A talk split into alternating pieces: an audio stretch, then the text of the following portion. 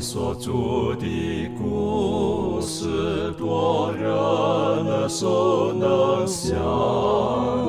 如可如今人爱慕，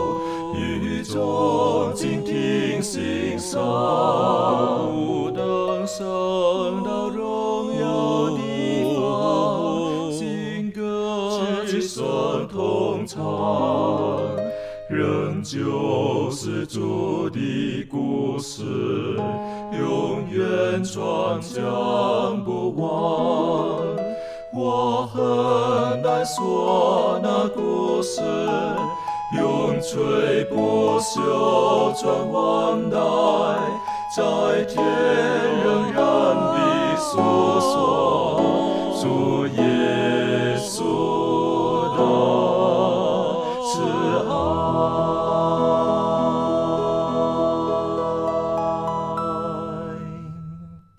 欢迎来到安息日学，跟我们一起领受来自天上的福气。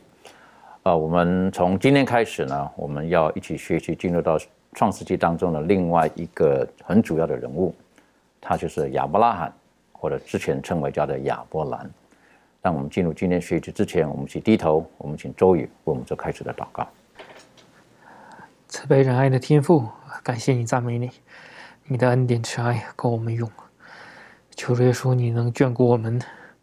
你当初如何呼召亚伯兰以及他的全家，让他的全家荣耀你的名，与他们立约，给他们应许。求主耶稣，你也如何的眷顾我们，与我们立约。我们愿意降服在你的里面，因为你是一个守约、是慈爱的上帝。我们愿意相信你，我们也愿意借着与你立约，与你建立那美好的关系。求主祝福你的圣灵引领我们，当我们在阅读你的话语的时候，让我们明白你的旨意，看到你对亚伯拉罕的旨意和恩典，让我们效学他的榜样，跟随主耶稣。求主带领，祷告奉耶稣名求，阿门。创世纪第十二章开始，我们就进入到了关于到亚伯拉罕或亚伯兰啊、他的故事。那我们在上一次已经学习到了，当巴别塔之后，耶和华上帝说：“我下去看看，看他们做什么事情，然后要使他们分散，因为那个是上帝他最初对人类的旨意，要遍满全地，而不是全部集中在一起来传扬自己的名。”而亚伯兰他本来是住在一个非常应该生活条件非常优渥的地方，在当时来讲的乌尔，可是耶和华上帝就呼召他，啊离开他自己的家乡，啊去到啊神所应许的地方，为的是要成就整个人类的救赎的这个呃计划。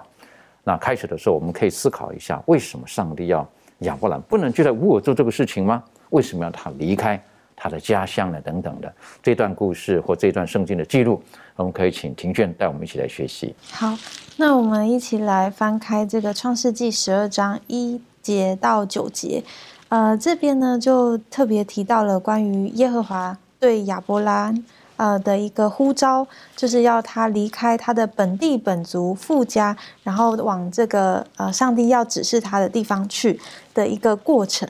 然后呃，当我们在看这一段内容的时候呢，呃，我们来看一下第一节到第呃第四节。呃，圣经说，在创世纪十二章一到四节，圣经说，耶和华对亚伯兰说：“你要离开本地本族富家，往我所要指示你的地去。我必叫你成为大国，我必赐福给你，叫你的名为大。你也要叫别人得福。为你祝福的，我必赐福与他；那咒诅你的，我必咒诅他。地上的万族都要因你得福。”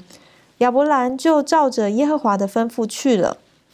罗德也和他同去。亚伯兰出哈兰的时候年七十五岁。好，那我们先看到这里。呃，这边呢，我们可以知道，呃，当时候呢，亚伯兰他处在一个乌尔这个地方，然后乌尔是一个非常肥沃的地带。那呃，从这个圣经里头，我们可以知道，它是一个相当繁荣跟一个文明的大城市。那这么一样一个伟大又富饶的城市，其实是许多人梦寐以求的向往之地。而上帝却要在这个亚伯兰他年纪这么大的时候，呃要离开这个地方，然后到一个他完全不知道也从来没有听过的陌生环境，其实是非常不容易的一件事情。但是我们可以看见，就是亚伯兰他做了什么样子的回应呢？呃，圣经提到在十二章第四节，圣经说亚伯兰就照着耶和华的吩咐去了。那这个是上帝他最后一次呃对人说话，至少说在这个圣经中记载，在这个洪水之后对挪亚的保证，说他与所有的活物立约之后，呃，再次的对这个亚伯兰啊说话来回溯他给予这个曾经给予这挪亚的这个应许，就是这个地上的万族呢要因呃就是因你得福，然后这边也提到说地上的万族都要因。亚伯兰得福，所以我们知道，今天上帝他，呃，就是要亚伯兰离开他舒适的地方，从一个就是一个居住地，然后变成一个要呃类似像游牧的一个身份，呃，从一个住一个大房子，变成要到处支搭帐篷的一个这样子的情况。原因是因为他要把这样子的福分啊分散到。呃，其他的地方，而不是呃单纯就留在他这里自己享受而已。那所以我们看到，呃，就是这个亚伯兰呢，他这个离开，呃，或许会呃跟他的家人非常的有关系，因为他必须呃带着他的家庭，然后带着家他的这个呃财产呢，然后离开到这个一个未知之地。而这个这个过程当中，其实是非常的需要很多花时间，然后花很多的心力。那在这个呃希伯来文这里头呢，呃，在说明这个上帝呼召这个的字面的意思是，你要离开，你要为自己离开。所以亚伯兰他离开这个。呃，地区呢，其实不只是呃，因为他自己而已，而是为了他，为了上帝的旨意，而且是为了这个全地的需要，呃，全地的福分而离开的。那呃，再进一步的知道呢，就是呃，当这个呃，上帝指示他往这个呃，这个离开乌尔，然后往上帝所要指示的地方，其实这个过程也是要帮助亚伯兰啊去学习。嗯，他每一步，呃，他的每一个人生，每一个路程，都是上帝的带领跟上帝的保守。那我们相信说，这个当呃这个亚伯兰他愿意接受这样子的一个呼召，呃，能够激起他对上帝的一个信靠，并且能够真的是。呃，实现上帝在他生命当中的一个应许，所以呃，从这个当中呢，我们可以清楚的知道，这个应许呢，不只是和关乎他自己本身而已，更是关乎他上帝整个伟大的一个计划。的确哈，所以当我们看见这个呃圣经当中记得了亚伯兰这一段的时候，呃，实际上最初应该是说他们从乌尔出来的时候，他的父亲是跟他一起的，好，一直到哈兰那个地方，然后到哈兰之后呢，耶和华上帝就很正式的。就呼召的这个呃亚伯兰，就是你要去啊，离开你的富家，你的这些东西，去到我要你去的地方。那刚才听训带领我们特别思考了这一点，这个去跟离开，对于亚伯兰是生命当中是一个是一个全新的一个学习。离开不止离开他的富家，离开他的呃这个所所有的财富啊等等的，亚伯兰的生命他应该离开他的旧我，他要进入到一个新我。上帝会让他去一个地方，在这个地方，他会成为新造的人。那当然经过很多的历练、很多的学习等等的。所以在这个时候，当我们要走天国的道路，我们要跟从耶稣基督的时候，可能我们第一个要学会的功课就是我们要学会放下。好，我们要学会放下，学会舍去一些东西。这也是耶稣基督对我们的教导。这方面，利润有没有什么可以分享的？好，那其实我们在看。刚刚这个庭轩在分享，从亚伯兰的身上，其实我们看到的时候，上帝是叫他要离开他的家嘛，离开他熟悉的地方跟人群，然后要离开他早年生活的这些环境。那其实我就想要说，当我们受呼召的时候，上帝也是希望我们有所舍去。那我们必须舍弃的，可能是我们。觉得我们的生活、我们的生活习惯，或者是我们的某些兴趣，甚至是可能他叫我们要离开，又一些我们的好朋友啊，或者是甚至是事业等等的。最重要的是，他希望我们舍弃那些可能会影响我们跟上帝关系的那些事物。当然，很重要也包括自我这个救我老我。那因为上帝希望我们是当他呼召我们的时候，希望我们是全心全意的去献身为他去做工。那当我们在呼受到呼召的时候，如果我们还是在为那些过去的事情念念不忘的时候，我们就没有办法做到，就是完全的去信靠上帝的能力。然后，甚至在我们在做事的时候呢，我们可能我们的工作会受到妨碍而无法继续下去。那今天我想会。现在有呃，今天会有很多人就跟亚伯兰一样受到试验，他们受到呼召，然后上帝或许要他们放弃一个呃可以得财富的事业啊，或者是说呃要叫他们离开家人，去到一个可能环境较为困苦的地方去传福音，开始一个克己，从一个幸福快乐生活去到一个艰呃艰辛又要克己的这个生活，甚至是。上帝会叫他们，可能他们自己也不清楚为什么上帝要叫他放弃一个，嗯，可能他们不知道为什么要放弃的一个事物这样子。但是相信上帝在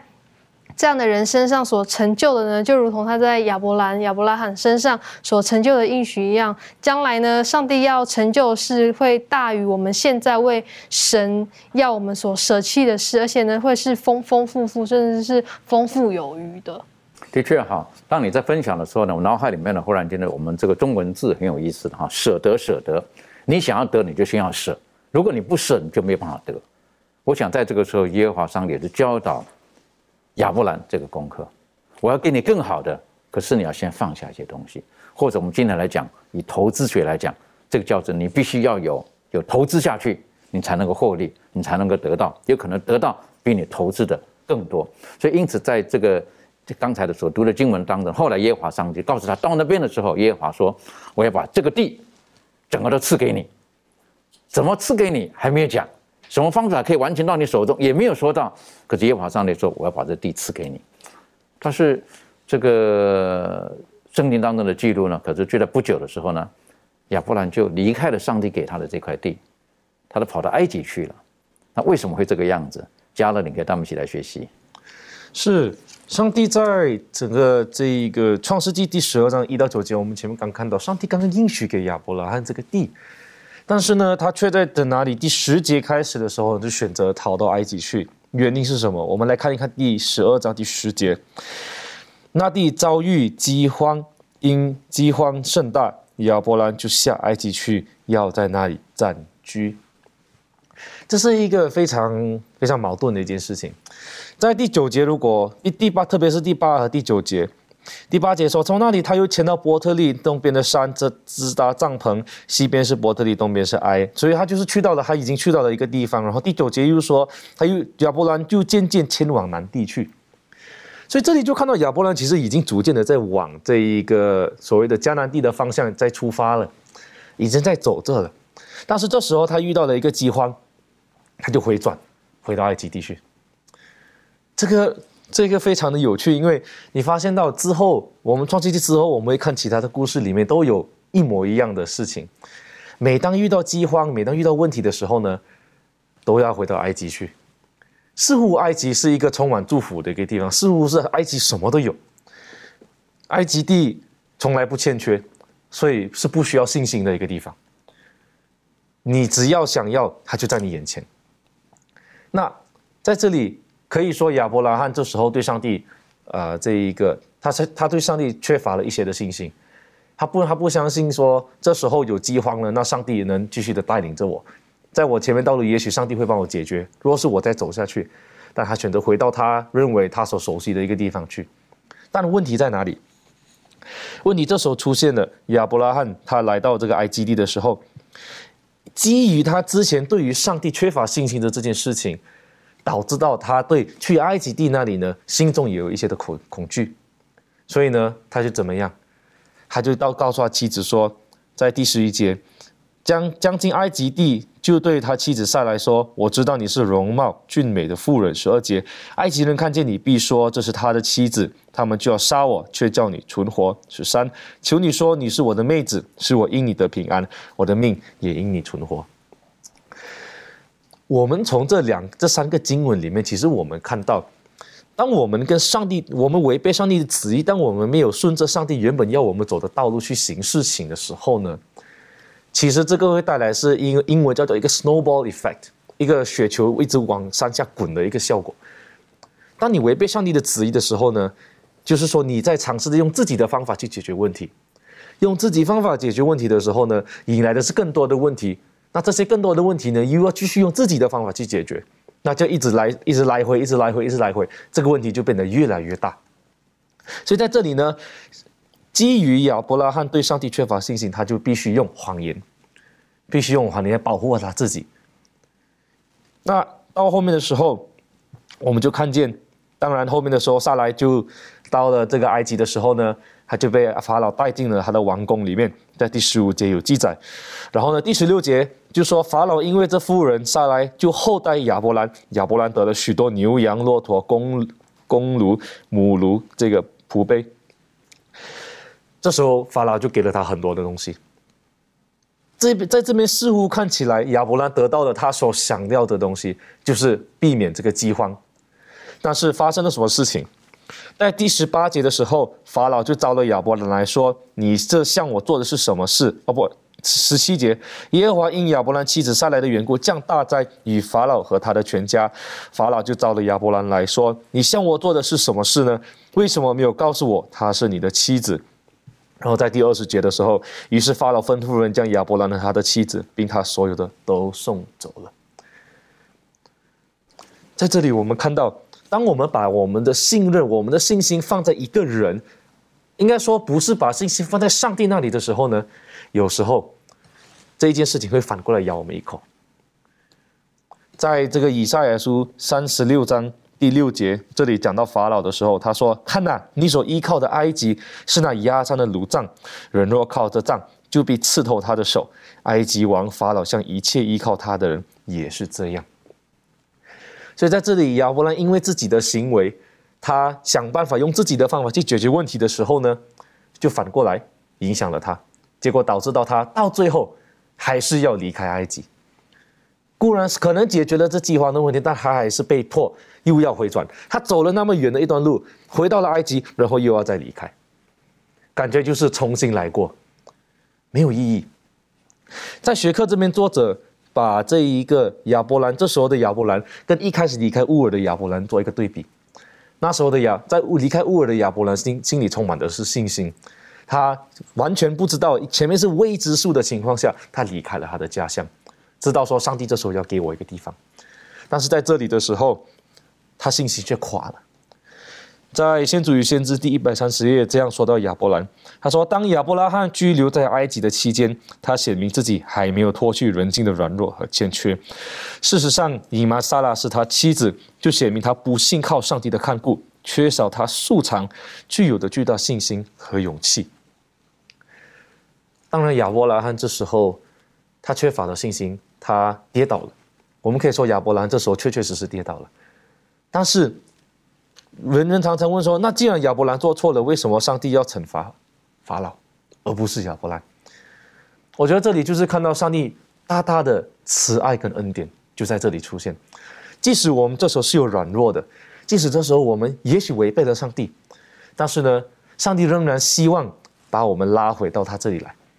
那在这里呢，上帝就是就是你可以说让亚伯兰逃过一劫，但是呢。同时，这逃过一劫呢，就是让他离开了埃及。那亚伯兰离开了埃及，我相信这也是有上帝的旨意在里面。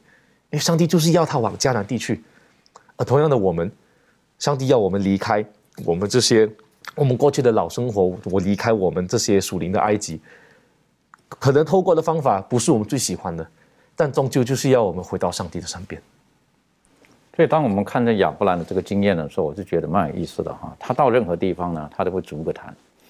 似乎好像跟上帝的关系很好，可是会不会变成只是一个宗教的习惯啊？我们不晓得，对不对？然后刚才带我们所看的第八节提到，他就渐渐渐渐渐渐渐往南南南南地去了，啊，越来越往南边去。那后来后来碰到了旱灾，碰到了饥荒了等等的。在这个时候，如果亚伯兰他愿意向神呼求，神可不可能降雨给他呢？好，在这他可能用人性的判断，哎呀。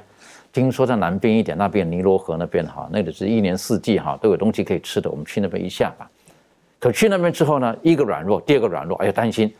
太太太漂亮了，哈，就说你是我妹子，好像理论上来讲也没有错，对不对？是不是？理论上也没有错，可是他不愿意吐露真实的身份，然后因为这个样子呢，那法老给他很多东西，可是后来呢，降在于法老。我想这个再一次让亚伯兰知道，就是其实上帝让亚伯兰知道，其实我可以做很多的事情，我可以降在于你的，啊，可是我一直有恩典于你，在你在你的生命当中，然后等于说，那个亚伯兰就是绕了一下哈，到埃及绕了一下回去了。实际上我觉得不只是这样子，后来他这个旅程到埃及当中的时候呢，我认为他应该也带了夏甲跟他一起走，以至于后来可能就产生有夏甲，后来的这另外的其他的问题。就出现了，所以在这个地方呢，我们可以看到，哪怕是中性的基督徒，有的时候我们要很小心，一不小心，有的时候我们可能也会像亚伯兰一样，我们就忘记了呼求什么，忘记了向上帝寻求帮助，我们就会走偏了路。这方面满足有没有什么可以分享的？我想，嗯，亚伯兰他，呃。听从上帝的话，那我们刚刚从这个故事当中，我们也看到，当他靠自己的这种方法去做的时候呢，啊，造成了很多问题啊，所以呢，我们呃，也让我们看到说，我们最难够最难去处理的呢，就是我们自我啊。那脱下重担的时候呢，我们不要忘记要把自我呢放在这个基督的脚前，要将自己呢交托在啊耶稣面前，让他来塑造我们啊，使我们可以成为贵重的一个器皿。那我们所受的这种试探啊，我们的意见啊，或我们的情感呢，都必须要放在这个十字架的这种脚下啊。撒旦呢，把人引向一个怀疑，哦，使他们哦对上帝失去信心。与上帝的爱隔绝，那他诱惑人违反上帝的律法，然后呢，就宣称他们是他的这个俘虏，争辩说基督没有权利从他那里夺回他们。他明知凡潜心寻求上帝并祈求宽恕和恩典的人呢，必将如愿以偿。然而呢，却在他们面前呢，立成他们的罪过，以使他们泄气。那这个是撒旦他常常用的一个方法。那撒旦呢，他也时时刻刻呢，在寻找机会。来反对那个试图服从上帝的人，他用无数最阴险、最残酷的计谋，力图把人维持在受谴责的一个地位。但是呢，我们的中保耶稣呢，为一切因悔改相信而把心灵交托。给他的人呢，献上一个有效的辩护。那基督呢，他绝不会让一个悔改相信而求他护庇的人呢，落到这个仇敌的掌握之中。所以呢，我们要非常明白呢，我们的中保耶稣他为我们所做的。那所以呢，当我们选择不顺服的时候呢，我们就要小心，因为会被撒旦得胜，离开基督的保护，而落入了这个撒旦的网络当中啊，被罪所辖制。因此呢，我们啊，在每一天的生活当中呢，我们要跟上帝有一个。很亲密的关系，然后呢，顺服主的这个引导，这样的话，我们才可以靠主来战胜这个罪恶。的确哈，顺服是很重要的一个功课。但有的时候，我们人喜欢别人顺服我们，但是我们要更高的学习，就是我们要学会顺服在神的旨意当中。那如何是神的旨意？我是觉得最最简单的一个测试的方式，就是我们愿意把所有的事情带到上帝的话语当中去，寻求上帝给我们。正确的方向跟力量。当我们看到这个亚伯兰，他的这个像是一个什么，走了一个弯路，是不是哈？然后到了这个应许之地，可是呢，渐渐的往南移，然后呢，之后呢，就到了埃及，之后呢，又回去了，又回去，他就回到了这个，应该是说他回到了这个伯特利那个地方。好，那我们晓得。这个亚伯兰是上帝的祝福，然后他是应该是很会经营他的这个家业吧，然后还有他的侄儿罗德，他们的牛群、羊群等等越来越多，越来越骆驼啊等等越来越多了。那我们知道，在这个时候呢，他们在在这个呃伯特利这个地方呢，他他们因为叫什么所谓的家畜太多了哈，他们的粮食可能不够了，所以呢，可能这仆人之间呢，可能就起了一些的纷争，然后在这呢就有一些事情的发生。从这个地方我们也可以看见。呃，亚伯兰他，他与神同行，他的确在品格方面也是不一样的。这方面，呃，周宇可以带我们一起分享。好的，我们来看创世纪的十三章一到十八节，在这里面，我们看到亚伯兰和他的侄儿罗德发生了这样的事情的时候，呃，告诉我们他的品格是怎样的。你说前面提到亚伯兰带他的妻子和他的侄儿罗德呢，带着一切所有的什么金银牲畜呢，就从埃及出来了，到了伯特利这个地方。就是原来他们自搭帐篷这个地方。然后呢，当他们在这里呢，又开始筑坛，呃，求告耶和华的名。当上帝不断的赐福他的时候，就像刚刚主持人讲到的，他们的家，嗯，家的仆人呢和牲畜呢，以及他的侄儿罗德的家里的财产呢，不断的增多，被上帝祝福。那么他们的放牧的地方以及饮水的地方等等，他都会很拥挤的。那么这时候就导致了他们双方的仆牧人呢就开始打架相争。所以说这个时候，呃，亚伯兰就显显出了一个他的。内心的一个品格，他并没有去与这个罗德去计较，而是提出了自己的一个和平的一个协定。他并且呢是让罗德先选。他说：“罗德，你要怎么样选？你要往左呢，我就往右；你要往右呢，我就往左。就是我们彼此都被上帝赐福，那么我们彼此不要相争。所以说，这是一种慷慨和仁慈的一个行为，也表达了这个亚伯兰呢是一个怎样的人。后来呢，这个罗德当他去放眼去观看的时候，他发现。靠近这个约旦河的这个全平原呢是非常好的，地呢也是滋润的，然后都是平原，呃，很适合放牧。但是呢。他只看到了这个地方的好，并没有看到他的邻居怎么样。这个学克里这里介绍，他说他的邻居呢，就是这个索多玛和俄梅拉等这些地方。他完全没有考虑到这个未来邻居的这个邪恶啊，会不会影响他们呢？这个邻居他将来所遭遇的什么结果，会不会牵连到他等等，他都没有考虑。他只看到眼前的，啊，这个地方不错，很适合我的家族的仆人去放牧，适合我的家所有的生活。但是。亚伯兰呢，就选择你往这边，那么我就呃往另外一边，他们就彼此分离了。所以说，在分离之后呢，上帝对亚伯兰说：“他说你所在的地方，你举目观看，不论东西南北，你所看见的的，我都要赐福给你和你的后裔。”在这里面，亚伯兰他也许他会很有疑问，就像之前主持人讲的，上帝是用什么方法让他能占领这个全地呢？如果只是埋栅栏的话，也够他埋的，呃呃，很辛苦。呃，那他又怎么样去经营这个地方呢？这么大的那个面积，那么总是说赐福我的子孙像海边的沙一样多，那我到现在连一个儿子都没有，那如何去发生这些呢？其实这个时候亚伯兰还不知道上帝如何成就这样的事，但是。相反的，亚伯拉罕的一个行为呢，就是这个信心的行为呢，他只是抓住了。他在学课这里面讲到，他说亚伯兰并没有选择那地，因为这是上帝赐给他的恩典。与罗德不同呢，亚伯兰只听从上帝的命令，他没有选择自己喜欢的地方，他选择的是上帝的命令是如何。所以说，在此我们就看到了这个亚伯拉罕和这个罗德他们相处发生矛盾以及处理这个问题的这样的一个结果。显露出亚伯拉罕他的一个品格。其实我们通过后来的故事，我们可以清楚的知道，罗德的选择是很失败的。呃，可以说是赔了夫人又折兵，最后全家丰丰富富的去到那个平原，最后呢只带两个女儿出来，这是一个很凄惨的一个结果。最后他们的犯罪导致两族人摩押和亚门人，导致他们也不被以色列人接受，也是非常不好的一个结果。但是亚伯拉罕不一样，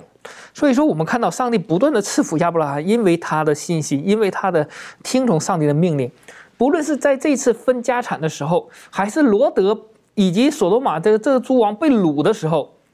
那么他也去救；即使将来所罗马和俄麦拉被这个降灾的时候，他还去为这个城去祈求。所以说可以看出来，亚伯拉罕他是不断的在成长的。也许上帝呼召他亚伯兰的时候，他并没有这样一个考虑的周全，或者说显露出他的品格，甚至到了埃及，他就开始欺骗啊，这是我的妹子。也许他也他也会有这样，但是人都是软弱的，但是经过上帝的祝福，上帝的不断的引领，恩典的赐福，那么他会成长。今天我们借着这样的故事看到亚伯兰的成功的一个经历，被上帝蒙福的一个经历，是值得我们去。去参考以及去跟随的，所以说在这里面，上帝清楚的告诉亚伯拉罕，他说他是上帝，告诉亚伯拉罕听从上帝的命令，并且上帝要赐福亚伯兰，这是一个礼物，也是一个恩典的礼物。但是这里面讲到了，必须靠着亚伯拉罕借着信心去求，去得着，也也使人顺服的这个信心呢，去领受。上帝说这一片地是给你的。但是现在有可能你还不能完全的掌握、掌控、管理，但是你要凭着信心去领受。今天对我们也是莫大的帮助。的确哈，这个亚伯兰他他的这个举止，我是觉得很佩服。以年龄来讲，我们应该是长幼有序，应该是亚伯兰先选才对。他让他的侄儿先选。那圣经的记录，我是觉得从这里我们就可以晓得上帝呃他的恩典满满。好，而且再一次提醒我们，罗德特选的地像什么地呢？好，这当然索多玛、俄摩拉呢在那个地方，那个地是被滋润的地。啊，在形容中，那个地像埃及一样。我想罗德大概就跟着他的这个这个亚伯兰去了埃及之后，觉得哎呀，那个地方是很好的，所以没想到又离开了，好到南地去了，是不是？然后到这个伯特利这边了，然后就看了，到底该往哪里走呢？是不是？他还看到那一款，哎呀，很像埃及。没有想到最后像刚刚这个呃周宇分享了哈，他离开了埃及之后呢，只带着他的两个女儿离开了，所有的东西都留在那个地方了。啊我是觉得这个对我们来讲是一个很大的学习，很大的学习。那从亚伯兰的身上呢，我们又学习到了他的那种的大方、慷慨、谦卑，然后上帝呢就可以使用他，上帝祝福他。我们今天在世界上，我们在家庭当中，在教会当中，在社会当中，其实这是一个很重要的人格的特质。我们如何靠着耶稣基督可以学像亚伯兰一样呢？这方面庭炫有什么可以跟我们分享的？嗯，好，呃，我想这个亚伯拉罕他的这个对别人很慷慨大方的这个性格呢，呃，是我们每一个人都非常喜欢的，呃，也是期许自己也能够有这样子的一个呃对别人的做法。嗯，但是呢，我们可以知道，按照就是因为罪恶堕落的人性，我们很难做到这一点。甚至是我们可以对我们所喜爱的人，然后对他们有这种友善跟慷慨的做法，但是对于一些呃仇视我们的人，甚至是仇敌来说，我们根本没有办法做出来。所以我会说，这件事情我们。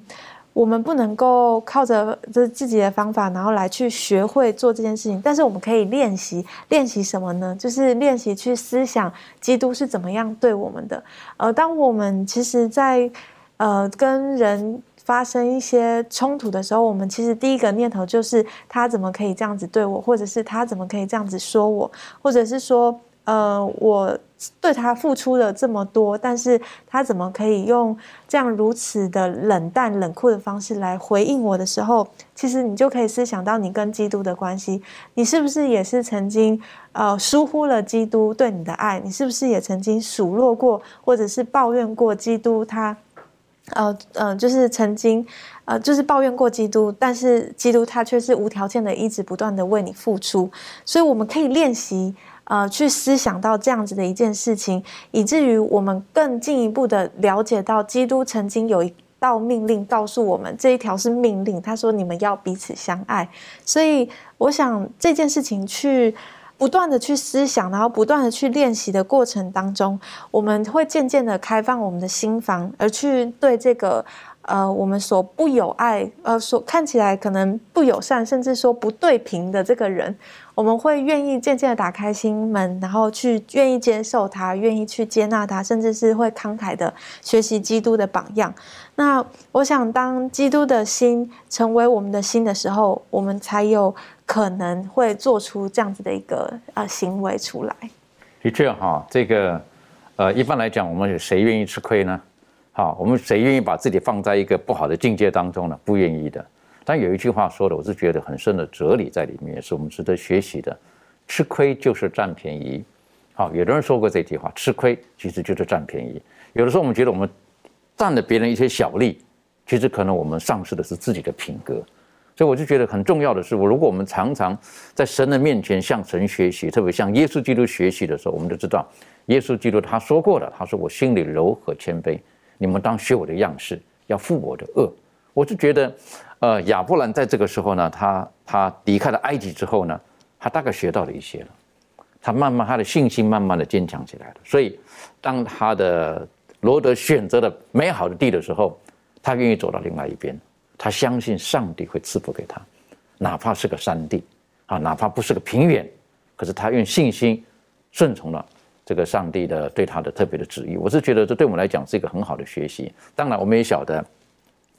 罗德他就呃选择了在索多玛那个地方，然后呢，圣经讲说他就慢慢慢慢他的帐篷呢，本来从外围哈，慢慢慢慢 慢慢慢慢就越来越靠近索多玛俄摩拉那边了。没有想到在那个地方呢，我们就圣经当中进入到创世纪第十四章的时候呢，就五王四王，好，五王是索多玛那边，另外四王呢，他们就对战了等等的。好，这一段故事呢，我是觉得也是很值得我们去去复习，然后去学习其中的教训了。可以请嘉乐带我们一起来学习。是我们来看看一下创世纪第十四章，这里记载就是说，在这一个罗德所住的这个索多玛格摩拉那一带呢，发生了一个战争。那这个战争的过程是怎么样呢？他是这有大概有大概有四个王，然后有四个王，他们就是怎么样？他们就是觉得说我们受够了，我们不想再被这样统治了，那我们要反抗，我们要独立，所以呢，他们就跟这一个索多玛跟俄摩拉的王，然后起了一个大规模的冲突。这里看到我们看到有四个王，再加上两个城市。这是这是一个非常非常大大规模的战争，这不只不这不只是单纯说一个一个一个一个国家或者一个城市攻打的一个城部，这是好几个国家。我相信，如果从地图上来看的话，这个可能涵盖了至少有可能半半个中东那么大的一个区域，要互相的攻打。但是在这个过这整个过程中呢，若是正常来说，这个战争。在没有亚伯兰的这一之之前发生事情的话呢，其实它没有什么意义。但是就是因为这个战争发生在上帝所赐、所所应许说要赐给亚伯兰这个地的这个时候发生的，这件故事就值得我们去注意。亚伯兰在这时候做了什么？其实他们这时候在他的地上面打，好好好，然后呢，亚伯兰可是他却没有，他却没有干涉，他就是坐等在那里，让他们就就去打就好了。有一点像在说，有一点说，好好好比这样吧，在你的家门前，有几个人在你的家门前在那里打架，然后呢，你身为主人，你就会觉得奇怪嘛，说你干嘛在我家门前打？你你说你我你都不认识这两个人，说去其他地方吧，你你走开嘛，这是我的地，这是我的家，你干嘛来靠近我？亚亚伯兰这时候，他当他知道说是上帝给他这块地的时候，他可以做这样的事情，他可以他可以前往去把他们赶走。去跟他们打，但是呢，亚伯兰知道，从他过去的经验里面，他知道说，这时候我不是应该是要靠自己的力量去完成这件事情。其实亚伯兰这一件事情呢，让我想到，在这个东南亚里面，一个国家叫泰国。泰国在历史上是一个非常有趣的国家，不管是在这整个就是东南亚被不同的不同不同种的国家这个占据或者是统治。或者是当殖民地的这整个期间里面，只有泰国是有名的，在于说他们从来没有被统治过。为什么？从历史上来看呢？泰国每一次对每一个不同国家的统治者都都有一样的态度，他们就说：“哦，我们是中立的，来经过，你你就走过吧。对我们我们不会，你要什么我们就给你。”所以呢，这一个泰国呢，就成为了这一种，就是哦，我就顺路经过的一个地方。所以马来西亚也是这样被攻打的，就是从从一个地方呢经过泰国之后进来到进来到马来西亚。它的原因是什么？他为了是要说，哎，你不要攻打我，只要我和平就好。但是亚伯兰这时候他的信心，这时候是建立在上帝那里。他知道说赐给他这块地的上帝，远远比这些在他的他的他的地上面攻打的在。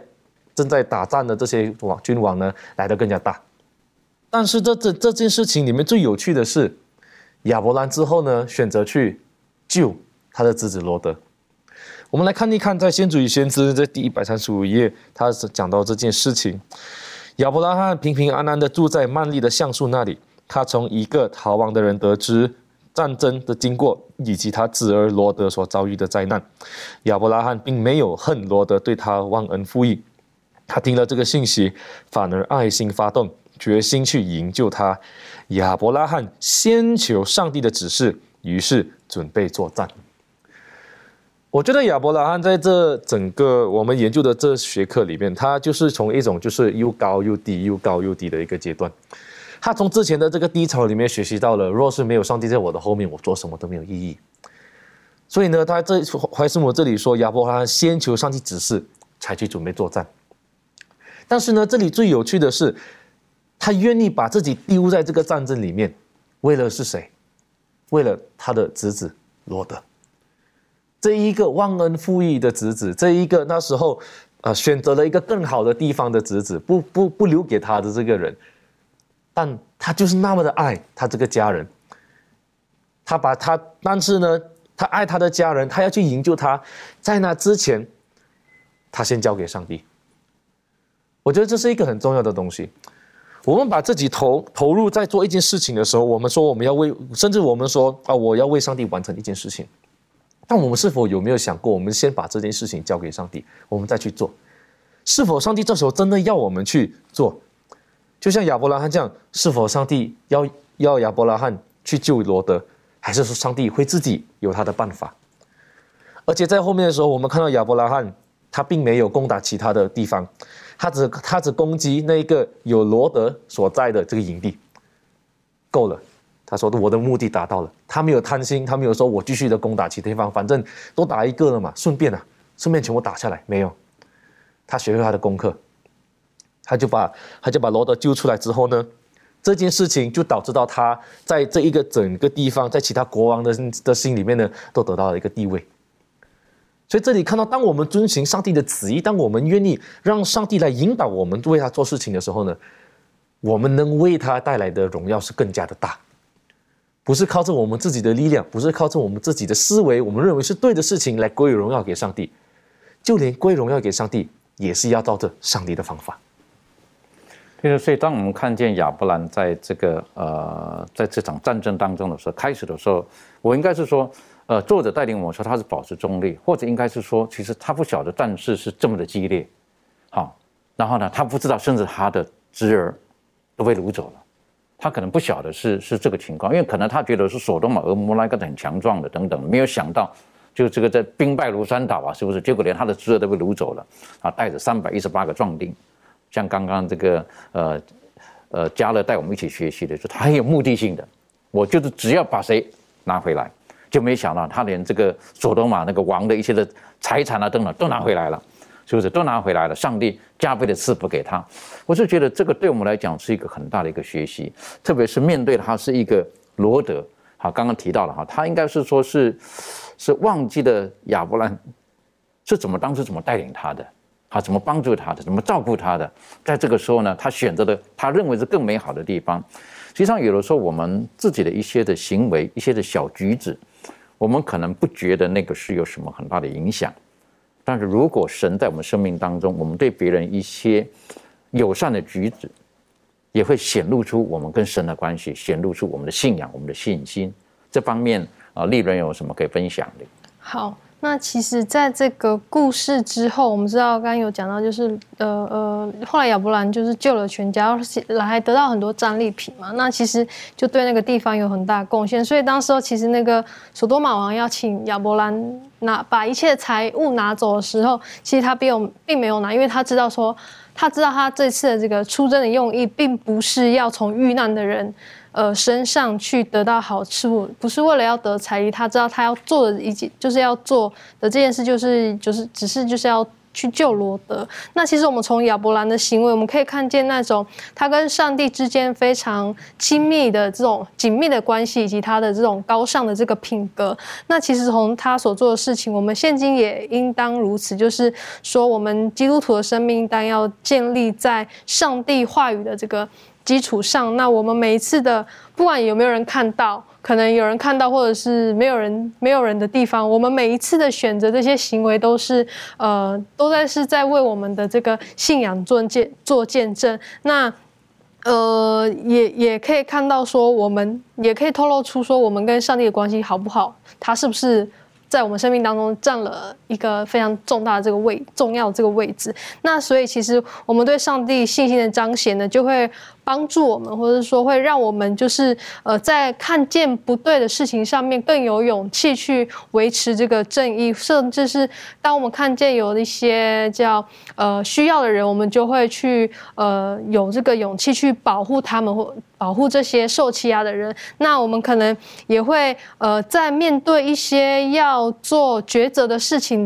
的事情上的时候，我们不会擅自用自己的呃智慧或是能力去去去解决这些问题，而是会耐心等候上帝的这个回应。所以呢，我们透过这个亚伯兰的这个这件事情上呢，其实就让我们看到说，我们的行为是可以呃帮助别人的。我们不要让我们的自己的这种呃错误的行为变成别人信仰的这种绊脚石，然后而是要发出这种馨香之气，让呃接触到的人也能够受益。的确，好像亚伯兰的这个举止，我是觉得是大大的荣耀神，啊，三百一十八个人可以击败这个基呃叫所谓的这个基大老马他的联盟的军队，好，他可以击败他们，我觉得是神与他们同在，不是亚伯兰很厉害，亚伯兰在这个时候年纪多大了，是不是年纪多大了？可是神与他同在，让他可以多得胜的生活。然而他的这个善行，可能也许周遭人都晓得他跟罗德的关系，也晓得罗德当初如何选择的。但是这个地方让人知道，看见，哎呀，原来亚伯拉罕他是相信上帝的。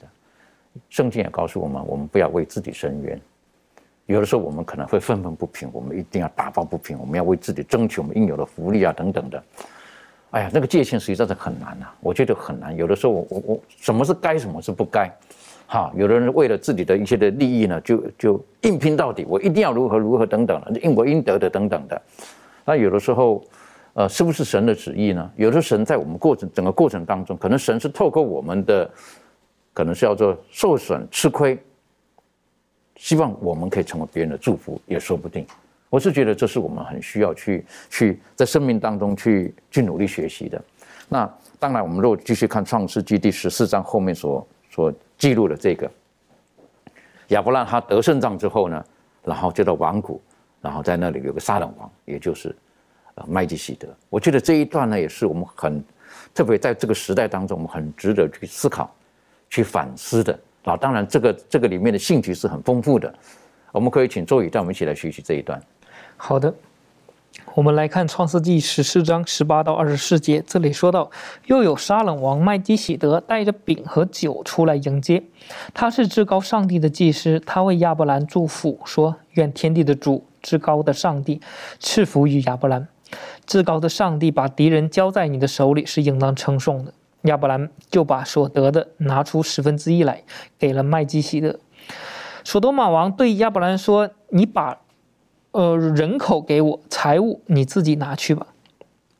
然后，呃，亚伯兰对索多玛王说：“我已经向天地的主、至高的上帝耶和华起誓，凡是你的东西，就是一根线、一根鞋带，我都不拿，免得你说我使亚伯兰富主。”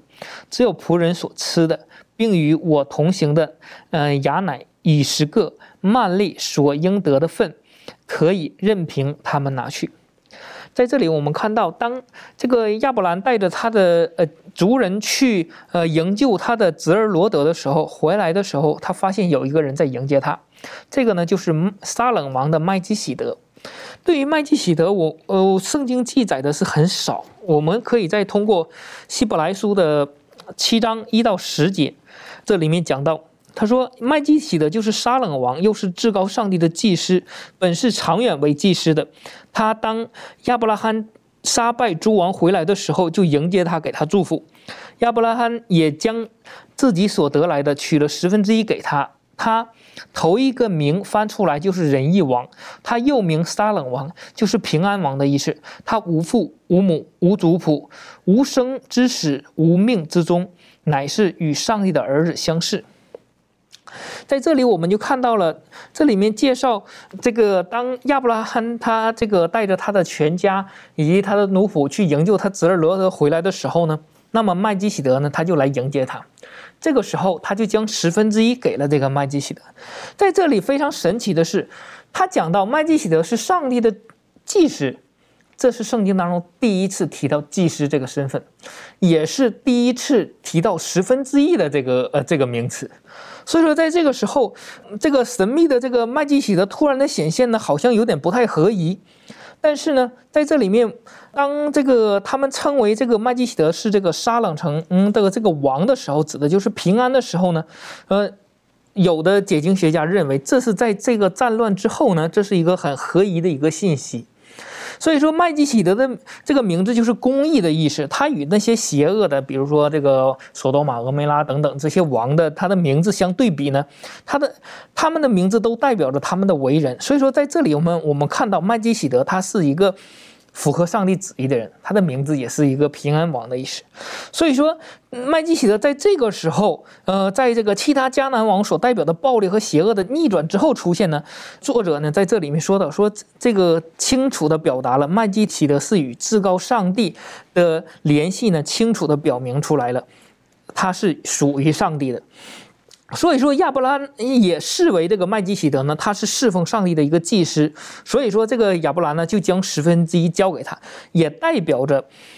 他是上帝呃在人人民当中的一个代表，他将十分之一奉献给他。所以说，在这里面我们看到了亚伯拉罕的一个品格，就是说当。他去打这个仗胜利的时候，他会把这个战利品的十分之一给这个呃麦基喜德。但是有人这个时候就讲了，这个麦基喜德是不是呃希伯来书呃里面讲的什么无父无母无族谱等等，就是说有点像这个耶稣一样，圣灵感愿出生，将来怎么样死的不知道。但是我们本会的这个圣经注释在这里面就讲到了，这些的意思是讲的。也说，对于这个撒冷王，圣经当中没有详细的记载他的历史、他的过去和他的未来，没有记载他是如何出生、在哪里出生，以及他的家谱等等都没有记载。但是，只是在这个上帝所安排特殊的时宜，他出现了。他的出现呢，也是给人们带来一个很好的一个盼望，就是说，往往我们看圣经的时候会发现，当我们借着当时的故事，这个主人公所。发生的事件的时候，我们会发现，有可能当时这个世界好像就他一个好人，也说其他的全都是恶的，但是并不是这样的，在这里面就清楚的上帝。告诉我们，那个时候还有属于他的祭司存在。比如说以利亚，他就说：“上帝啊，我真是苦，我要死了。这个以色列只有我一个人听顺从你的命令，其他人都都拜偶像了。”上帝说：“我还准备了七千个人。”也是在我们的视角好像看不见的，但是在上帝的视角还有很多是顺命的人。所以说，麦基喜德在这个时候的出现，是给当时的人一个一种盼望，告诉他们上帝的一个美好，看到一个属于上帝的祭司在这里面。为亚伯兰祝福，为呃，并且他还知道亚伯兰，上帝对亚伯兰的等等的应许，在这里再一次的祝福这个亚伯兰。所以说，麦基喜德是以祭司的身份带着这个饼和酒出来迎接亚伯兰的时候，呃，那么。亚伯兰就将十分之一献献给这个麦基喜德了，同时他也得到了这个麦基喜德这个祭司的祝福。所以说，在这里面我们看到十分之一是被理解拥有一切的造物主的感激之情，这是一个人得到上帝祝福了之后，这是对上帝的一个回应。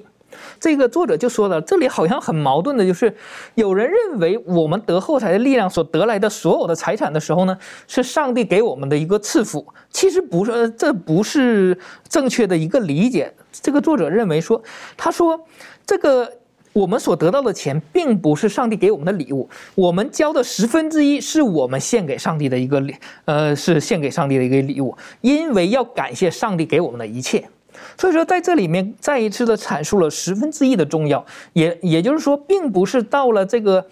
呃，有了利位家族，有这个摩西，呃，这个亚伦的后代去侍奉、去看守圣所的时候，才有十分之一的。呃，到了这个各个时代、各个会堂的时候，才有十分之一，并不是十分之一是每一个从上帝那里得到福气的人。感谢回馈上帝的一个代表，所以说，当人们有这样回馈和感恩的心的时候，证明上帝的赐福，证明他与上帝之间的关系，这是一个非常美好的一个呃，上帝给我们的一个回呃感恩的一个方式。的确哈，十分之一实际上不是我们给上帝的礼物，我们领受的十分之一，一切都是从上帝来的礼物，那是属于他的，是上帝给我们的。我认为，如果我们的观念改过来的时候呢，我们会觉得十分之一不是我们占有之有的。而亚伯兰在这个时候呢，当然我们有日后还有时间在研究这个麦基喜德啊，他的背景啊等等的啊，到底为什么会出现在这个地方？可剩下一点点时间，我想请问一下满足啊，关于这个十分之一，实际上跟这个信心有很密切的关系，你个人有什么可以分享的？好，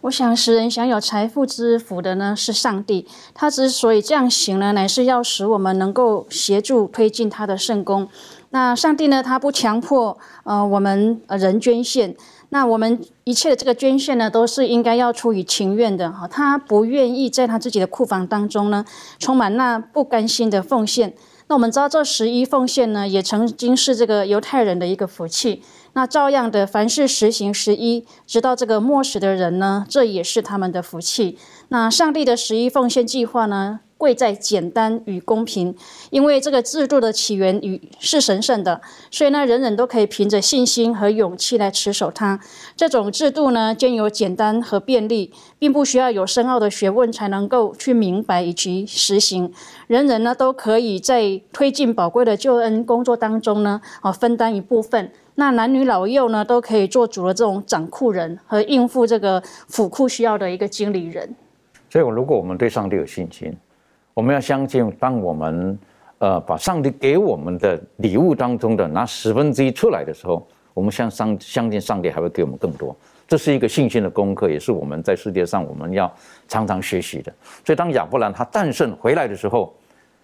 他没有从索多玛那边拿的任何一个，他据为己有。但是他把上所战胜的这个成果，他拿十分之一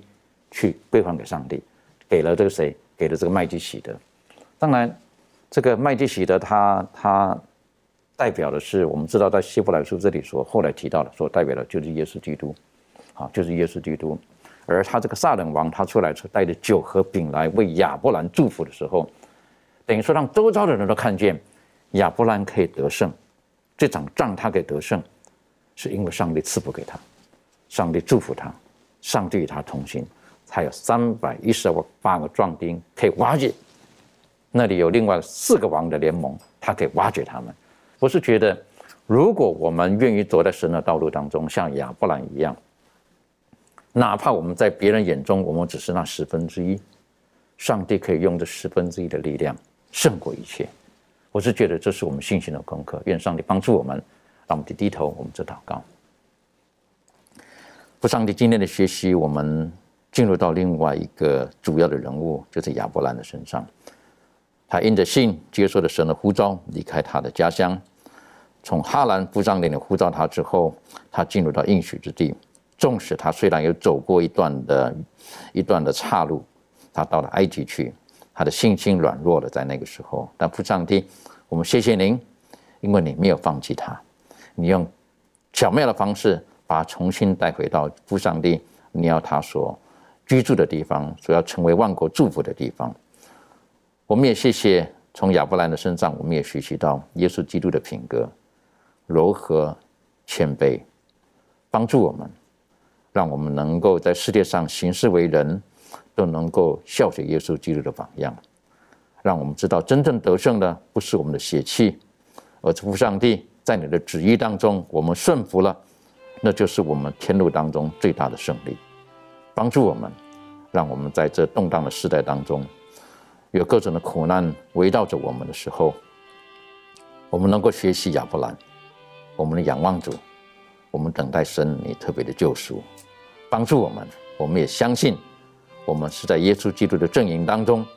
最后的胜利会是属于我们的，是因为我们选择的跟耶稣基督在一起。感谢主，奉靠耶稣基督的名求，阿门。